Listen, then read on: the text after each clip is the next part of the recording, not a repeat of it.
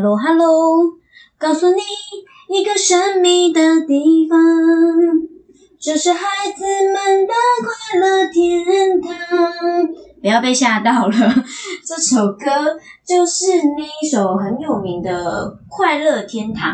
当时啊，听着这首歌就觉得哦很感人啊，幼儿园常常播，也没有太想过，只有听人家说哦，这就是那个动物园搬家，动物园搬家。我就想说，动物园搬家到底是有多吸引人、多特别？为什么要让这么多艺人、很多很大咖的啊，像什么周华健啊，他们都有唱这首歌？到底是为什么？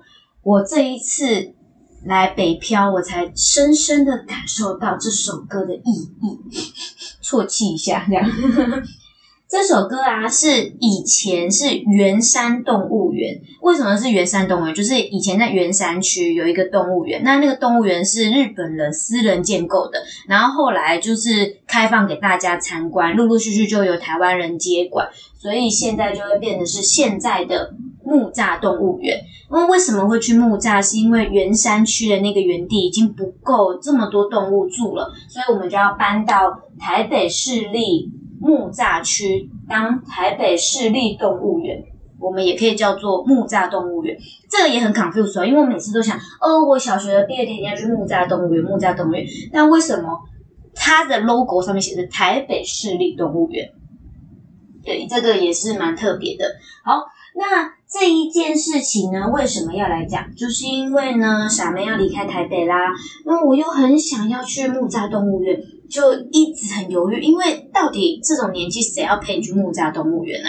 就在这一天，突然间，叮叮，有一个人赖了我，他就说：“哎，你是不是要离开台北啦？你什么时候离开台北啊？要不要这礼拜聚一聚？”就马上说：“好啊，可是我明天想要去木栅动物园，你要去吗？”他就说：“我问一下。”他就问一下他女儿，他女儿就说：“好啊，一起去。”然后我们就约成功了。这一个人就是我在台南当教保员、当老师的时候的第一届的毕业生家长奶茶老师，还有我们可爱的珍珍小朋友。这是我的第一届毕业生哦，他已经小学六年级了，好可怕哦。超级感动的是，我们一到后啊，他就挽着我的手，然后跟我有说有笑的，然后听着他分享说，哎，我在小学的时候遇到了什么机车女生啊，呃，踢球踢到他，然后他就说，呃，很痛哎，然后还说，他就说这个球是我踢到了，比如说石头，然后再反射过来撞到那女生，那女生就跟老师告状说，老师老师，真真他他。那个踢球踢很大力，你要跟他讲，请他跟我道歉。然后珍珍还说，我就因为这样跟他道歉了三次，三次哦。然后我就想说，嗯，真的是。后来呢，他就说我当下没有跟他说是反射球，我也没有跟老师说是反射球，我就跟他道歉了三次。回到家后，我就去跟妈妈讲是反射球，妈妈就去跟老师讲。然后我就跟珍珍说，千古不变的道理就是，那你觉得回去跟妈妈讲解决事情比较快，还是当下跟老师讲当下会比较快？然后他就说当下，对我就说没错。那所以之后希望你可以是当下跟他讲，不然老师要怎么处理，老师也不知道啊，对不对？之后呢？我就问他，他就说：“老师之后跟妈妈聊，他知道啦，可是他也没有处理啊。”我心里就想，嗯，因为这件事比较小吧，就是你们小小女孩在生气啊，所以小朋友还有爸爸妈妈，如果有任何的事情，拜托拜托训练孩子当下跟老师说，因为老师事情太多了，反射球小朋友被撞到不开心，可想而知这件事有多么的小，那我们要同理孩子这件事有多么的大，对不对？这件事情真的是爸爸妈妈难为了，难为了。好，那我们就跟小朋友一起去逛逛啦。那我刚刚有稍稍看了一下木栅动物园的简介，大家还记得林旺爷爷吗？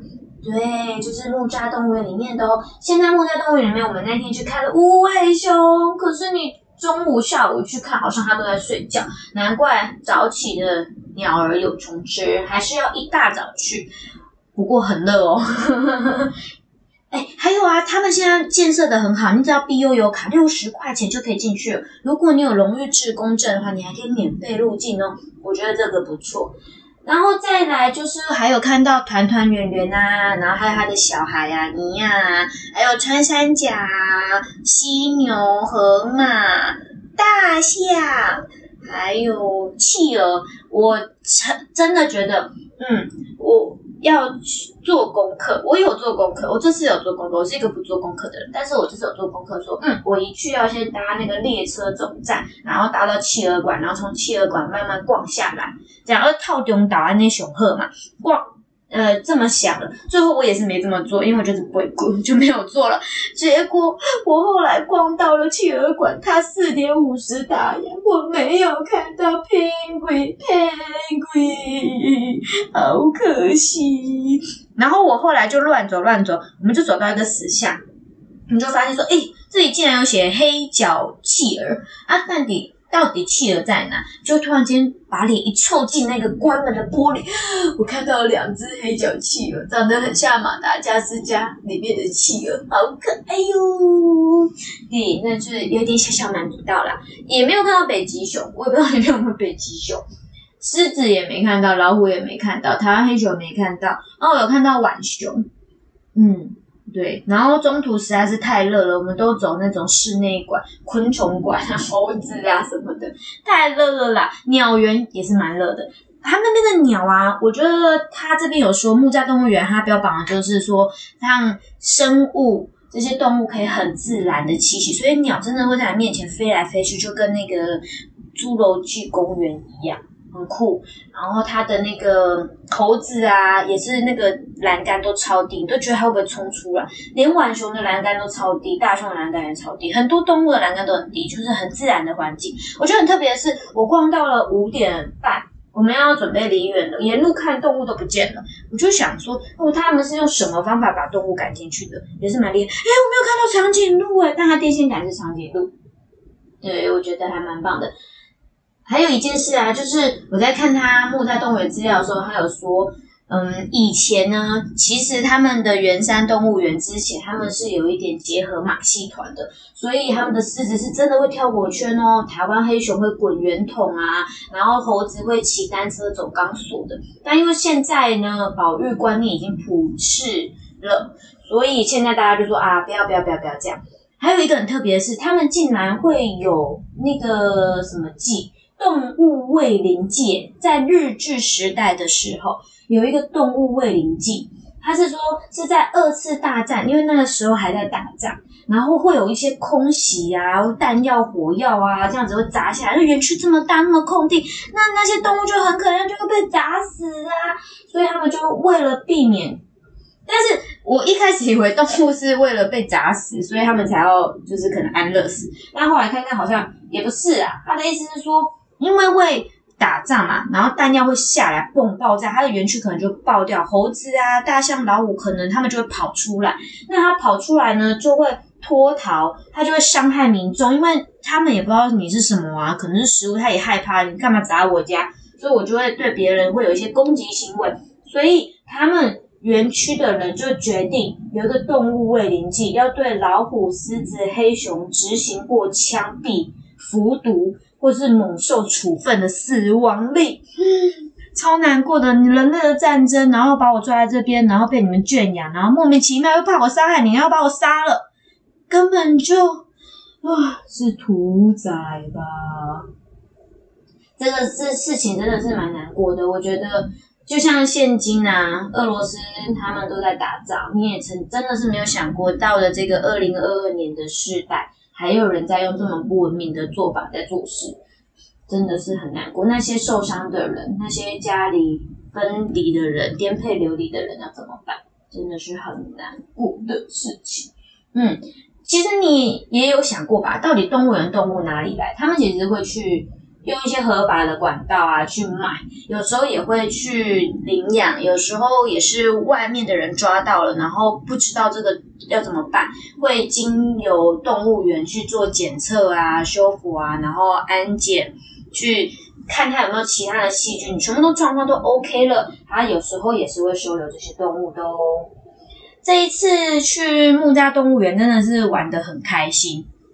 我们一路真的聊到一个不行，我跟妈妈应该有三年，没见面了，因为我三年前在台南读，呃，台南就任嘛，那现在三年后在新北，那因为他考上了新北的老师，正式老师，恭喜他，所以他就知道说我要离开啦，那他又搬上来，我们就聚一聚，这样。我觉得很感动的是，三年来我们平常其实不太讲话，可是我们竟然一讲话就巴拉巴拉巴拉巴拉巴拉讲了一大堆。啊！我觉得这种感觉很棒，不会觉得很生疏。他就说了一句我觉得还蛮特别的话，就说。因为他这一次只是想说要考个笔试，要来当代理老师。因为他先生是军人，所以主要都是他一打二照顾两个小孩。小孩已经小学六年级跟国中了，然后爸爸还是长期在外县市当军人，没有办法顾家。他就想说，那我就只是要一个笔试成绩去当代理老师。没想到就这样一路上进了复试，他就想说慌了，复试要怎么办？他就请别人帮忙，别人就很热心的教他。那其中他讲了一个，就是这个老师他完全不认识，甚至是朋友的朋友，他就请他帮忙。然后老师就想说，从来没有想过这个人会出现在他的。呃，生活中需要辅导一个，他本身就在辅导别人。比如说，他辅导了七个，那他现在是多一个变第八个，他就会觉得我又不认识你，然后你的能力好像还没有到，所以他就觉得弱弱的，造成重重的负担，所以讲话也很直接。就是你这样，我绝对不会上的，你就是我的负担，额外多出来的负担。可是我那个奶茶妈妈，她就是很努力、很努力的拼啊，哭完再继续努力，然后后来那个老师就看到她的努力，就说。我觉得你真的很努力，看在你很努力的份上，我会继续帮助你，然后还会提点他说口试要注意什么，试教注意什么，然后真的是把他自己当做是考生，还帮他做教具，说啊，我觉得我那天跟你讲的观念不太对，我帮你重做一一副教具，然后你试试看。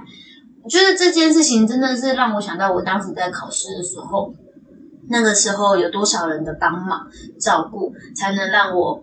可以考上，这可以跟大家分享一个，因为我刚好在看那个 FB，然后他就有跳出来说，七月二十四，二零一九年七月二十四，我打了一个卡，然后想要跟大家分享，为了 FB 可以每年回顾而必打卡，谢谢奶茶老师还有家长们。和孩子们一路上的支持与陪伴，听到我要离开归人，立马到学校见别。谢谢奶茶老师他们的披萨，还有真真的礼物。行动派的奶茶老师，未来一定会顺利达成你内心的声音，加油哦！你看哦，三年前他就有跟我分享说，他想要搬去新北，那他想要做什么做什么做什么，就在三年后他做到了。唉，我觉得这就是吸引力法则加上行动。还有，还有说，奶茶老师说，他觉得有点是运气的福气。他这期间他车祸了三次，然后他三次都是对方的错，他都没有跟对方追究任何的钱，对方给他钱，他也说他没关系，拿去捐一捐。他觉得冥冥之中，有时候积点福的，就是这个运就上了。他这一次真的是很用心准备很多教具，然后很多人的陪。他说了一句我觉得很妙话，他就说：“我觉得后来我不是为我自己努力，我是为了不让别人失望而努力。因为大家这么努力的帮我，我自己如果这么不争气，为什么对得起他们？没错，就是这个精神，因为我也这么觉得。好，听到后面就知道。”孩子们纷纷送上用心写超久的卡片，卡片内容都会跟我说：“小轩老师，你要注意安全哦，去新北要注意安全哦。”嗯，你知道，有时候都觉得“安全”两个字，有时候有人会觉得没诚意，但其实听在窝心的人心里，你就会觉得这个比什么还要重要，因为只有安全跟健康，我们才能好好的在这里讲话。感动，你知道幼儿园小朋友能够讲出注意安全是有多 sweet 事吗？所以我就立马飙泪了。谢谢你们来到我的班上，我好幸福。你们在台南和台北都要平安健康快乐长大哦。再来，今天呢，我终于收集集满了开源短 C 森，因为之前我在那里实习。谢谢。贝尔老师，马上请佩佩老师下刀指导我。一样问题哦，我完全不认识佩佩老师，可是，一听到说我要考试，他就马上请了他在新北的老师调回来的老师教我说新北的风格，然后要怎么办，马上的指导我，真的很感谢你们给我的正能量和信心。因为当时我跟两个人同时练视教，他就说我觉得你会考上，然后再再怎么调整，所以他就更正了我的流程，然后告诉我说要断舍离啊，重重点在哪里，主题在哪里，你要怎么连接主题，这都是很重要的。尤其还要谢谢贝尔的超灵感预言，到考前一直不忘给我力量，还特地到归人冒着大雨，那天真的是大雨下呀下，稀里稀里哗啦哗啦啦啦啦啦，还有那首阿妹阿妹呼嘞呼嘞卡桑嘎，然后嘞，那那那那加多美那那那这一那，必须必须抓不抓不那那那那，好，代表心情很好，一直在唱歌。就是来这边帮我写教案，然后还要谢谢他的先生帮忙开车，还要陪伴。他完全不懂，但是他还是很努力的在旁边陪我们，帮我们订吃的，这点也很重要。奶茶老师有说，他当时觉得他先生不在这个现实，他要一个人顾两个孩子，他还要每天搞那些教具。我那时候真的不夸张，真的是跪到脚 O C。一直在跪在跪，然后每天哭了睡着，半夜再起来继续练，练了哭了睡，就是一直这样的循环，都没有时间吃。大家都瘦了五公斤吧？他说他也瘦了五公斤，他就说最后他打给他先生说，我真的没有办法，请你从高雄帮我订菜订饭，用副片来订，你也不要问我要吃什么，反正你就是订完后，我就是洗小孩去拿。对我觉得真的是需要支持，再加上我真的要想想看，军人的。家人真的是很辛苦诶，因为他真的是等于是伪单亲一个人过。好，再来就是要谢谢亮亮老师给我的意见，以及当我成当我成为一位幼稚园老师的表率，你身上就散发着老师的光芒。一直记得你说考上了就要找你请经哦，因为呢他的女儿也在新北。他就觉得我跟他女儿一样笨笨傻傻的，容易被骗。殊不知啊哈，真的常常被骗啊！我觉得超级感动，谢谢你的提醒，我会注意不要被骗哦，注意而已哦。有最后有没有被骗也是不知道啦。我一直很感谢亮亮老师，在我当教保员手足无措的时候，你当下会跟我分享我的未来求生之道。他会跟我说，每一个大班有每个大班的习性，那你要针对你的大班习性，给予你自己未来可以跟他相处的模式。这个是让我觉得，嗯，我们何必硬碰硬呢？我们就是一个圆打太极，你退我让，我让你进之类的。对，我觉得这个很棒，这是未来职场的重点。老师根本就不会教你职场上要做什么事，我觉得爸爸妈妈也很难教你，只能透过分享，然后跟人生历练，还有看书。我觉得亮亮老师在他的身上学到很多都是受用无穷的事情。我会努力当一位怕孩子无聊的老师。这句话很棒，我很喜欢。只有孩子无聊才会作怪，所以你必须要给他东西，给他一些兴趣特色，他才会觉得不会无聊。他不会无聊，你就有事做，你可以好好的享受你的生活。谢谢我最爱最爱的玲珑老师，没有你的救火队帮忙，就没有办法有恢复精神的我。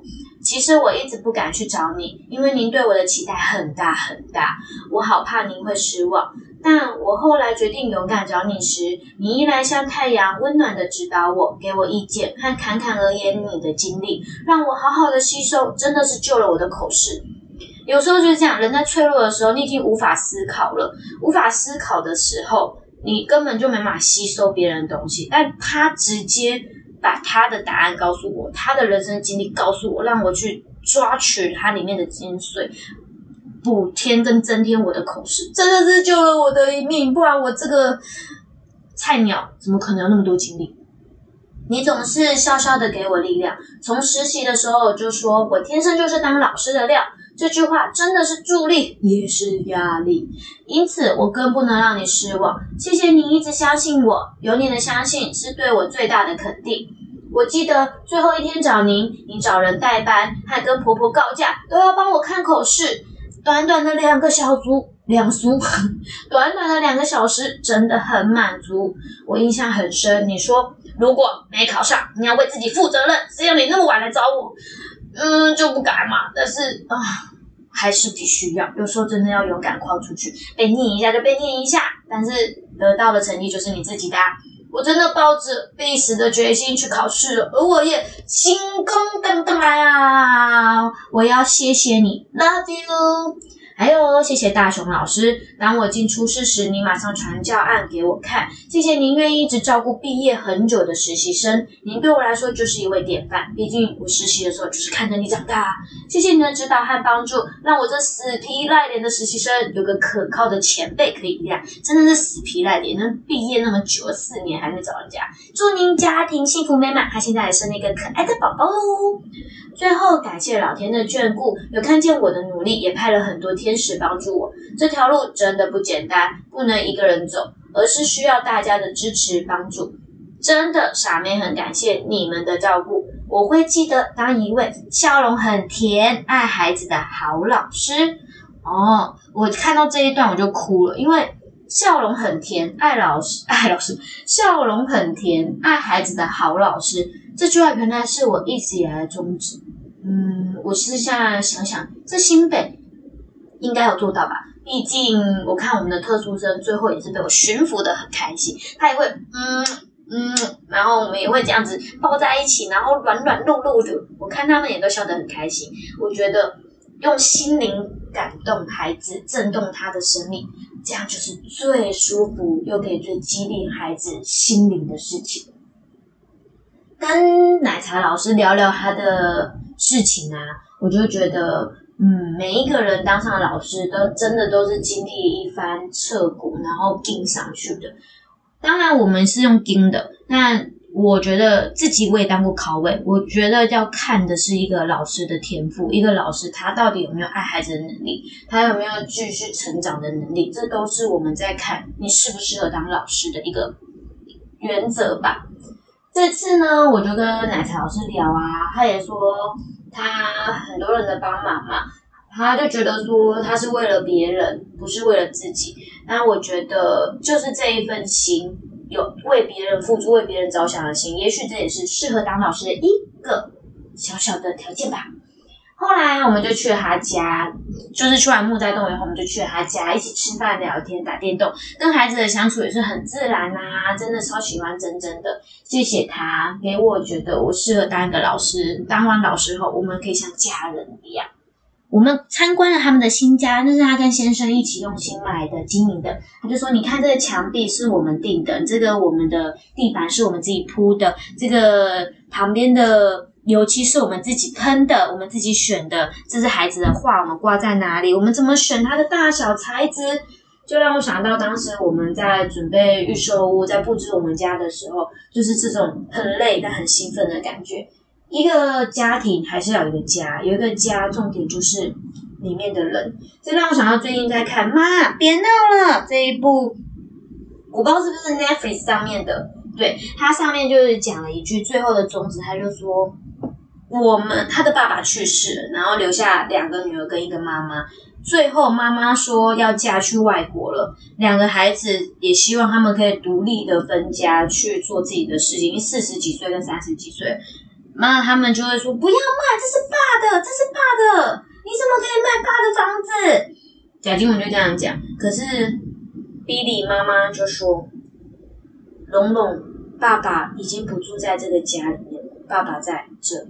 在心里，觉得这句话超感人。我姐姐还特地传给我，跟我说，以后我们也会遇到这件事情。我们的爸妈都老了，离开了，只剩我跟姐姐。那我们的家，他们的回忆一直在这个家里吗？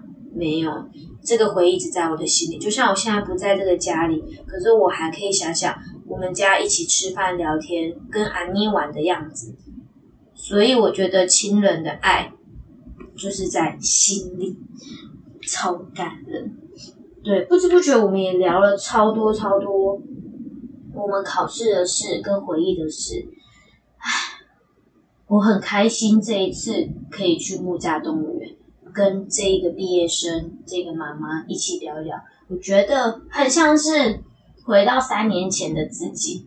就是上天给的礼物吧，有始有终。三年前你从那个地方离开，你满载的期待，你的想法，你的鼓舞人心的信念，到了下一个地点，到了下一个地点，回顾三年前的自己，你到底改变了多少？你进步了多少？那初衷还是初衷吗？初衷到底有没有改变？你继续坚信吗？我相信初衷应该不太会改变，它只是换个形式去增强它，更好的达到你的初衷。所以我也祝福大家，从一个地点，它不是结束，它是一个新的开始。从台南到了台北，现在要从台北回到台南，不一样的我，怀抱着一样的信念，继续照顾不一样的孩子，为他的生命带点激动，这样子就是最棒的事。哦，我今天的 podcast 充满了满满的正能量，希望你喜欢哦。那我们下次见，拜拜。